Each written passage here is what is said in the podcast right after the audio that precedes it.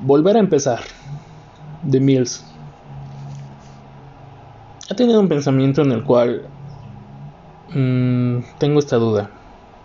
¿El amor es como una droga? Piénsenlo. Cuando estás enamorado, cuando estás contento, cuando estás feliz con alguien, te sientes bien, sientes que puedes todo, sientes que nada te falta en ese momento. Y aunque te haga falta, sientes que puedes. Y cuando termina esa relación, ¿cómo es después? ¿No sientes un poco del síndrome de abstinencia?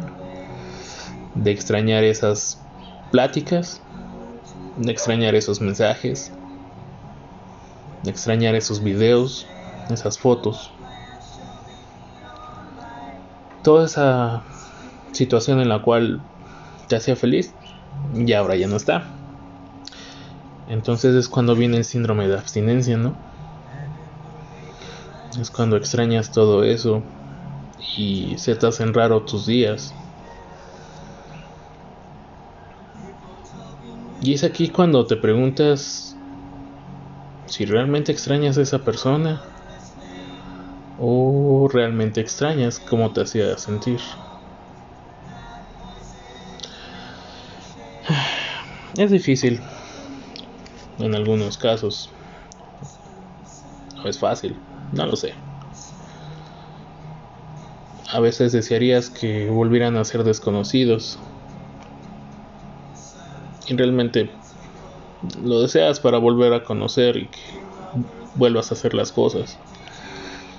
Yo creo que es parte de las de los deseos que tenemos los humanos en volver a realizar las cosas y no cometer los mismos errores.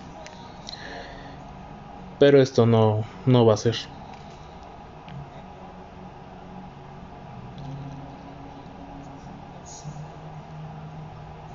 Así que, pues solo queda ese recuerdo, ese último beso, de cómo, de cómo quisiste apretarla entre tus brazos, cómo todavía fue ese último apretón entre manos. Y ese recuerdo tan sutil de cómo las yemas de sus dedos fueron deslizándose hasta que ya no se tocaron. Y solo queda decir ya no más. Ya no más va a estar ahí. Y aquí es donde empiezas a romantizar todos esos pequeños detalles. El olor de su cabello, la textura de sus labios, su forma de hablar incluso cuando se enojaba. Ahí es donde te da el síndrome de abstinencia. Entonces recuerdas cómo se sentía estar con ella.